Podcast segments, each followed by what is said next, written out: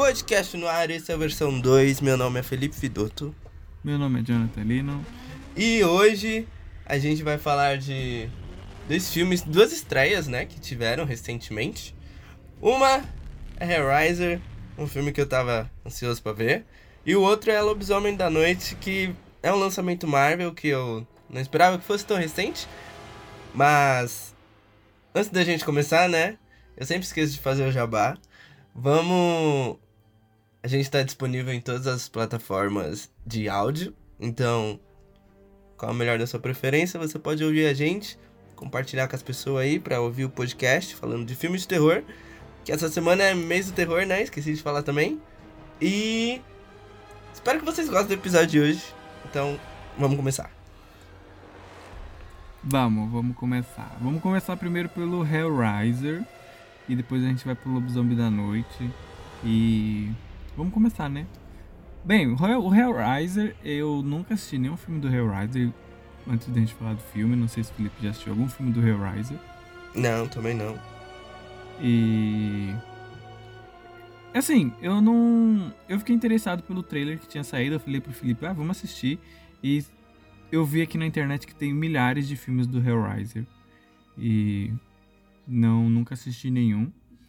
Mas eu fiquei interessado por esse. E aí a gente assistiu. Não, pelo que eu entendi, é um remake, então a gente não precisa assistir os antigos, então não tem nenhuma conexão com os antigos. Uhum. Então somos somos recentes nessa nova nessa nova franquia, se for continuar, né? Se for pensar. Sim.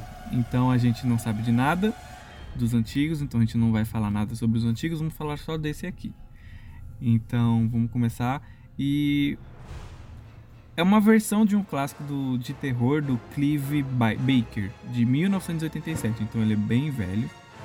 E a história conta de uma jovem que está lutando contra um vício e ela se aposta de uma, uma antiga caixa de quebra-cabeça e ela não sabe que seu objetivo desse quebra-cabeça é convocar os cenobitas. Cenobitas, é isso, né? Isso, isso mesmo. Então o filme vai em torno.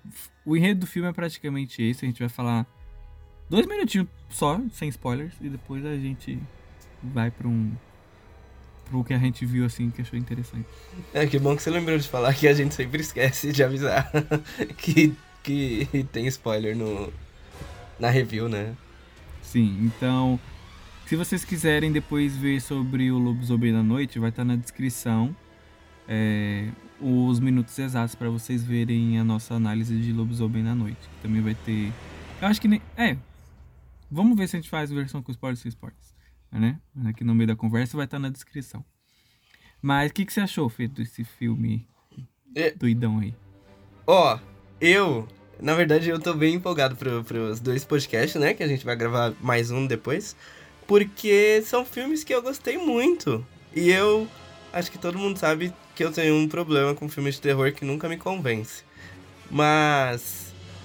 Eu acho que Hellraiser trouxe uma. Uma linguagem diferente pro filme de terror, sabe? Esse, esse gore que todo mundo fala, né? Mas eu acho que também. Não, não só. Não só a história e tal. É, seria o visual do filme também. É um visual diferente, é um visual que me parece que eu nunca tinha visto alguma coisa assim, sabe? E sei lá, encanta os olhos, eu acho bem bonito. E acho que foi um dos motivos por eu ter gostado bastante. Além da história, né? Sim, é, a história é bem simples, né? A menina, como a gente falou, que a menina tá contra um vício ela acaba encontrando esse quebra-cabeça. E o quebra-cabeça ele tem vários, várias formas e ela vai se modificando sempre quando acontece algum. Quando alguém se machuca no, no quebra-cabeça, né? Vamos, assim, vamos falar a, a história, né? Sim, é exatamente. É, não é um spoiler isso. é. E, e, a, e a, montando esse quebra, esse quebra-cabeça, você acaba convocando cenobitas, que são esses bichos de várias formas. Eu pensei que cenobita seria só a principal, né? Pelo menos não a principal, né? Que todos são é, Todos esses, os cenobitas são uma, um grupo de, de É, é uma de demônios, legião, né? É, uma legião de demônios. E eu pensei que em um momento fosse só aquele que tá no pôster. Que é Sim, aquele monte de aham. espinhos na cabeça. Mas não, Cenobitas é um. é uma legião de demônios. E o que o Felipe falou é isso. O que é diferente desse filme, eu acho que é mais esse. Tipo, não é um gore escrachado. Se for pensar, como muitos filmes são. Uhum. E. E o visual também ele é muito bonito, né? Ele, por conta desses cenobitas, porque eles têm vários tipos de, de formas e chegam. É assustador, mas Sim. não dá um, não dá medo. Mas é um negócio que você fica meio assim com agonia de ver, sabe, os bichos. Sim. Eu, eu chamo. eu fiquei pensando aqui agora enquanto você tava falando, pra mim é um gore elegante, sabe? Que não é, como você disse, aquele escrachado. É tudo. Sei lá, é, é bonito. É, ele não, não é, é isso, não é escrachado. É, tem sangue, óbvio, porque as consequências ali do filme, né, como eles pegam as pessoas, é, é uma forma bem violenta. Então, Aham. óbvio que vai ter sangue, machucado e tudo mais. Mas não é aquela coisa que, meu Deus do céu, jorra sangue e tal. É violento sim, mas dentro da proposta do filme ali, né? Sim. E eu vi aqui na internet que o nome dessa caixa é. no- Na verdade, os cenobitas, pelo que eu entendi, eles são. Eles ficam no inferno, obviamente. Eles são Sim. governados pelo Leviatã, que é tipo o reino, o reino do inferno. E aí eles são criados quando duas almas, almas se combinam e são fundidas com carne viva. E aí tem essas aparências que são bem diferentes devido às diversas multi, mutila, como é que é? É, É, mutilações, mutilação, né? né? Mutilações. Isso. E o, o- Acho que uma coisa interessante também, né, que a gente viu no filme, é que a Jamie, né, que faz o Pinhead, ele é chamado de Pinhead porque ele tem os pins na cabeça, isso é, isso é visível, mas ele meio que faz parte dessa transformação, né, do, do ser humano pra se tornar um cenobita. Então eu acho que ela é tipo a fodona, sabe? A que tem a chave do, do portão, essas coisas, sabe? A que tem mais acesso próximo ao, ao chefão lá. É, ele. É, é, é Pinhead, né? Pinhead, Sim, o nome, o nome, né? E. o nome daquele cenobita, no caso. Isso, isso, que é o. É o que, é o que leva todos os outros cenobitas, né? Ele é quase o. Isso, Quase a líder, né? Lembrando que agora. O Pinhead é um, é um- tem uma versão feminina, sim, que é feita pela Jamie Clayton, é isso? aham, que fez Sense8, a nossa querida personagem. Acho que ela, ela fez o personagem, uma personagem trans, né, no Sense8. E é hacker e tudo mais. Mas enfim, os cenobitas eles meio que te fazem uma proposta, né, para você é, como é que chama? Ir para um outro mundo, né? Isso, pra você. É meio que conseguir a. A eternidade. É um, é um presente, né? Que eles falam. Isso, é, é um presente. E aí, pra isso, já estamos. É, não, não estamos com spoilers ainda, não. Pra isso, você tem que mexer nessa, nessa caixa, né? Que é uma. Nesse quebra-cabeça. Que o quebra-cabeça, ele, o nome dele, se eu não me engano, vou procurar aqui. É a caixa de Le Manchard. Le, Man, Le, Man, Le Mar. Le Manchard, alguma coisa assim. Ou conhecido como mais fácil de configuração do lamento. É mais fácil de falar. Mas ele é um cubo. Ele é. É que, na verdade, eles falam que ele é como se fosse um cubo mágico, né? Aham. Mas depois, quando você vai modificando ele, ele vai virando outros tipos de. É, outros- ele tem outras aparências, né? É, não. A primeira é um cubo, depois vira um. Quase um prisma. É, tem uma hora que vira um, um cilindro, né? Tem outra, tem outra parte também que vira quase uma estrela de seis pontas. É, é, é bem interessante. E cada, e cada forma que ele termina, né? É um significado. E é. Que aí, quando vendo, assistindo o filme, né, a gente descobre que o. O último. Que é, é o último, né? Pra, quase, praticamente o último. Tava. Ele já tava em transição, né? Se for pensar. Sim. Não tava no último, ele tava quase nas últimas transições do cubo para ter esse presente. Pra pessoa ter esse tal presente. E para você conseguir esse tal presente, você tem que entregar seis vidas para cubo, né? Isso. E. E aí o filme se trata disso, né? E, e assim, é isso. A história do, de, de Hellraiser. É simples, mas eu acho que tem muito significado por trás que eu não cheguei a procurar. Mas toda a estética do filme, todo o visual, pelo menos desse que a gente assistiu, eu gostei muito. E eu acho que tem muita coisa bíblica também, eu não sei. Sim, muito símbolo, né? É verdade. Eu não sei se, se chega a ter, mas. Mas parece que tem. Mas o que realmente chama atenção nesse filme, para mim, é. É um filme simples, pelo menos assim. Bem descontraído, bem diferente dos outros filmes de terror. E. E é isso que eles propõem. A história é essa, do, do, dos cenobitas que vão te dar uma recompensa que a recompensa não é lá aquelas coisas. se você for pensar. E e é isso, sabe? É uma história de terror bem simplista, bem diferente de, de outras coisas que a gente vê de, de outros filmes, né? Sei lá, It, é, sei lá, que mais? É, os filmes de assassino. É, é, é uma outra coisa, como os, os demônios estivessem querendo te dar uma recompensa em algo em troca. É, eles falam que a dor é um presente. eu acho muito engraçado isso. Sim. E eu falei que a gente talvez ia ter spoilers aqui, mas. Vai, vamos entrar numa parte aqui com spoilers, né? Como Sim. o Felipe falou, é... você tem que dar seis, seis, seis, seis pessoas, né? Seis sacrifícios para você poder modificar esse quebra-cabeça, né? Ele vai modificando. E quando você chega na última, você tem esse tal presente, que o tal presente é você praticamente se tornar um novo cenobita, não é? Pelo que eu entendi. É, só que praticamente quem tá em busca disso não sabe. Acha. Porque o. A última peça do quebra-cabeça se chama Ressurreição. Acho que é isso, né, amor? Isso.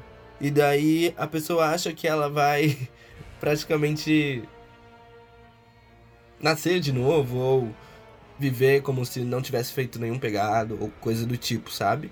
Mas o renascer é você ser um cenobita, você ser, você ser um um servo do diabo. Isso. Uma nova uma nova forma de vida, literalmente, né? Isso. E, e eles dão também um tipo de quando você pega esse essa configuração do lamento, né, que é o quebra-cabeça, você acaba meio que tendo um. Como eu posso dizer? Porque um personagem desse filme ele acaba tendo uma parte do corpo. É, como fosse um castigo, não, vou, não sei dizer bem, mas ele tem uns instrumentos no corpo que ele não pode fazer muita coisa, né? É, causam muita dor no corpo dele. Que é Isso. é tipo umas ferragens que fica prendendo os nervos e as coisas do tipo, que são os pontos mais sensíveis do corpo, né? E todo mundo fala que o Cenobita é um demônio sadomasoquista, porque ele gosta de sentir dor. E isso é muito visível no filme. É interessante. Sim. E aí esse personagem ele tenta jogar, né, para as pessoas que agora a gente pode falar com com história, com a história um pouco mais detalhada, que essa, o, esse personagem, ele tá com, com essas ferrugens, como o Felipe fala, e ele tá namorando, namorando não, né? Ele tem um sobrinho que tá tendo uma relação com uma menina, e ele acaba dando o cubo para ela, sem, com sabendo da intenção desse cubo, né? Sim. Então ele dá nessa inocência para ela e ela não, não sabendo. Que no caso era para ela fazer as configurações do cubo e passar para as outras pessoas, para esse cara conseguir tirar essas ferragens do corpo, né? Isso. E ser uma pessoa livre, mas no caso ele foi ele virou um novo cenobita, sem, sem saber. E acho que o grande. A grande sacada do filme também é que o John acabou de falar da menina, né? O nome dela é Riley. E ela é uma viciada, como o Jonathan tinha dito no começo. E daí fica essa questão entre ela tá falando a verdade ou se são só efeitos da droga que ela usa. E eu acho que o filme se constrói nisso muito bem, porque é, é quase impossível você acreditar que um cubo mágico tá pegando almas pra. sabe? e eu acho Sim. uma sacada muito boa isso. Sim, e, e ela vê e ela vê os cenobitas, né? E ninguém acredita nela.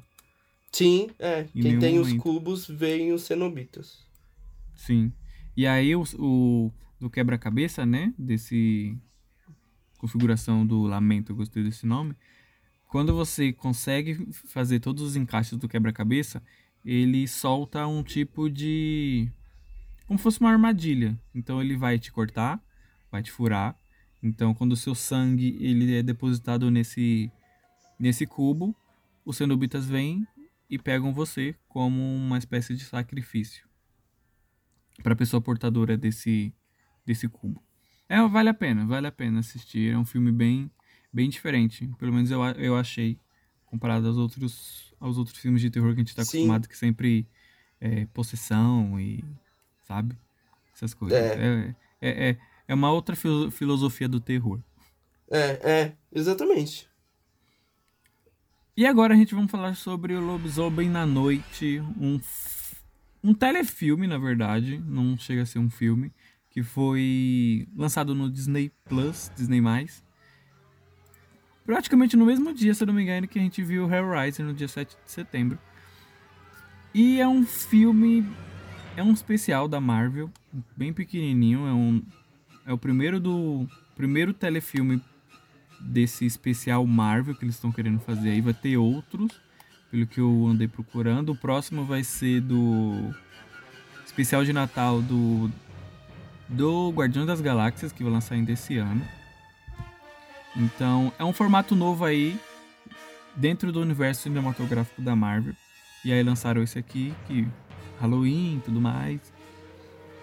E vamos falar sobre ele. O filme do Lobisomem na Noite é um filme de terror em preto e branco baseados nos quadrinhos do lobisomem, e a gente segue um grupo de pessoas com poderes peculiares e eles são caçadores que vão atrás de uma relíquia que é a, a pedra de sangue, se eu não me engano o nome. E para eles conseguirem esse, essa tal pedra de sangue que vão te dar poderes, telefo é, como é que chama? Super força e outras coisas mais. Você precisa derrotar um monstro que está num, num labirinto na casa dos Bloodstones, porque o descendente dos Bloodstones acabou morrendo, então tem que haver um sucessor. Então, para ter um sucessor, tem esse esse ritual onde chama esses caçadores. E, pra, e a recompensa é ter essa, essa pedra que te dá força e outras coisas mais. Bem, praticamente é essa a história. Tentei resumir muito bem. Eu acho que deu certo. Eu, eu, porque eu assisti hoje. é, a- enquanto a gente tá gravando aqui, na verdade a gente assistiu no mesmo dia que a gente assistiu o Hellraiser, uma, só um negócio aqui, mas eu acho que eu cochilei enquanto eu tava assistindo com o Felipe. E foi mancada. Por isso que eu tive que assistir de novo, pra mim não ficar falando coisa que eu não sei, porque talvez eu tenha cochilado uns 10, 15 minutos no, É, tá Do- mais fresco na cabeça do John, então. É, tá um pouco mais fresco. Por isso que saiu assim a sinopse. E. E vamos lá, né? E a direção é do Michael. Ou é Michael ou é Michael Guatino. Ele, na verdade, é o primeiro projeto dele. Só uma curiosidade. É a primeira vez que ele tá sendo diretor. E eu acho que vocês já devem ter visto esse nome em algum filme, porque ele, na verdade, ele é compositor. Então, é o primeiro projeto dele como diretor. Então, compositor é aquela pessoa que faz a trilha sonora do, do filme.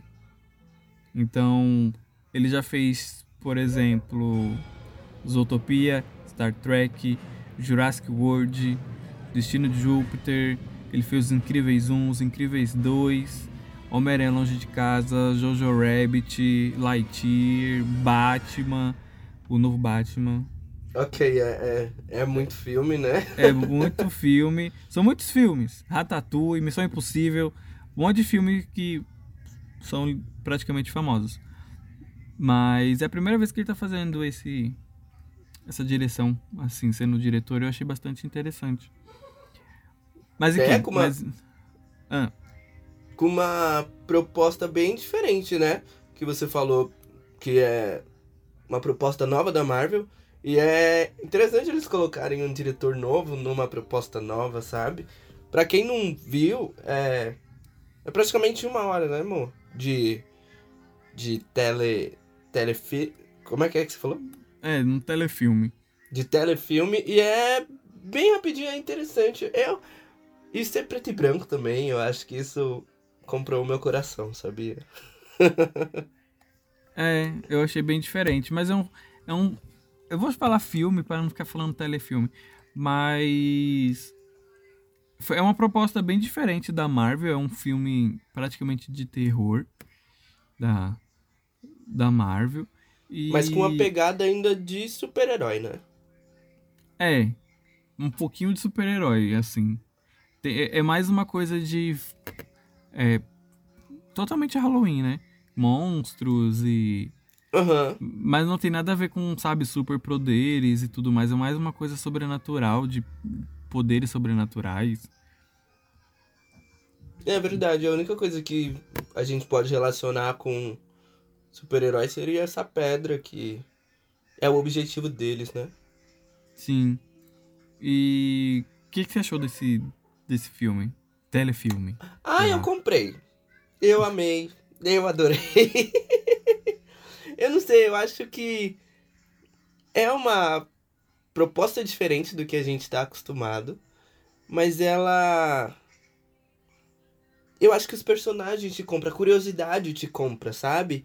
Isso. E me lembrou bastante aquele filme A Liga Super Extraordinária, sabe? Sei. que é um tempo meio antigo, tem um pra cá, um pra lá, cada um com vários poderes. Eu, eu, eu, eu gostei, eu gostei, eu gostei bastante. Ah, eu também gostei. E é e eu achei e- divertido. É, é, é. não é, não é um humor também, né, como a gente tem acostumado com a Marvel. É um humor diferente, às vezes ele chega a ser mais sério. É, não tem tanta piadinha comparado a muitas coisas da Marvel, né? Ele é mais centrado, muito mais sério, até, até mesmo mais violento, pelo menos eu achei, Sim, assistindo assim. E por isso ele preto, preto e branco, acho que essa proposta de violência pode é um, até um pouquinho. É, como posso dizer? Vale a pena esse, esse tipo de violência, porque você vê muito sangue sendo jorrado aham. e gente sendo decepada e totalmente des- deslacerada. E o preto e branco ajuda a te disfarçar esse tipo de violência. Não- É, ameniza um pouco, né? Isso, você sabe E daí que tá- abaixa a tem sangue. classificação. Isso, é. Porque ele de fato ele é bastante violento comparado a as produções da, do universo da Marvel, né? Aham. ali na, na- no mundinho Disney. Mas eu gostei bastante dessa proposta dele ser um pouquinho violento, ser um ser fora da caixinha, fora da Sim. casinha, como diz Arthur Aguiar, e e trazer por- personagens novos, né, pro, pro universo. Eu não sei se vai ser canônico, mas se for canônico vai ter bastante história pra contar aí pra frente. É. Ou se Do- foi só uma aposta, né? Pra ver como. Se ia rolar ou não. É, eu, eu não sei, tem personagens bastante. Não assim famosos, mas, por exemplo, aquele Homem Coisa, ele é bastante. Ele é bastante antigo no, no, no universo da, da Marvel. Se eu não me engano, ele é o guardião. Ele era um dos guardiões do Nexus. Que a gente sabe. Ah. Do, do, a gente já sabe muito bem o que significa o Nexus, né? Dentro uhum. do, da Marvel. E ele é um dos. dos guardiões. Para que ninguém possa invadir outros planos e dimensões, né? Da, desse multiverso. Sim. Mas eu não sei se esse Homem-Coisa ele vai ser é, explorado dessa forma no dentro do da Marvel. Sei lá, mexer com com lobisomem e eles serem caçadores é é é eu não sei. É, é que esse filme, ele me lembra tanta coisa. Eu não sei se você já chegou a assistir um, é um filme muito antigo. Então, parece hum. mesmo que tem muita referência de muita coisa, sabe? Sim. É, já assistiu, acho que é Festa, a Festas dos Monstros, eu acho que esse é o nome. Eu acho que não. Que é que reúne vários monstros para uma festa de Halloween, aí vai o Frankenstein, vai o Drácula, vai um monte de de de vilões famosos, né, dessa época de Halloween. Eu senti meio que isso, ainda mais por ele ser preto e branco. É, tem essa questão também de, de lembrar filmes antigos, né? Por até mesmo o filtro que foi colocado, não preto e branco, o jeito de ser gravado e coisa do tipo, as falas, é. Sim, é bem diferente. Tem uma coisa de seita e tudo mais. Eu achei bastante interessante essa, essa, essa proposta, assim. É um negócio muito diferente, muito fora do universo da Marvel. Sim. Parece, é um paralelo. É um, é um paralelo muito, muito distante do que a gente tá assistindo desde 2018, eu acho, da Marvel, né? Que são super-heróis, literalmente super-heróis. Sim, é, é que é muito fantasia.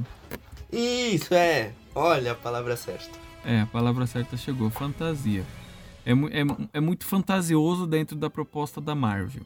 A gente, tipo, a gente aceita os Eternos, é, Guardião das Galáxias. Uhum. E, mas um negócio muito fantasioso assim. É, sei lá, muito, muito diferente. Mas eu gostei do que eu assisti. Sim, eu também, eu, eu gostei bastante. E achei divertido. Sim, eu espero que, que tenha continuações dessa. Ou que entre realmente no universo, sabe?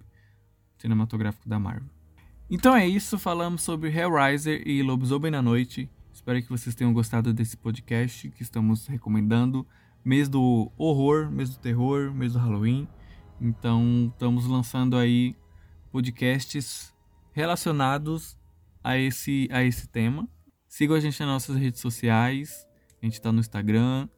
E Esperamos vocês no próximo. No próximo episódio, certo? Certo. Bom dia. Bem, boa tarde. Boa noite. E tchau. tchau.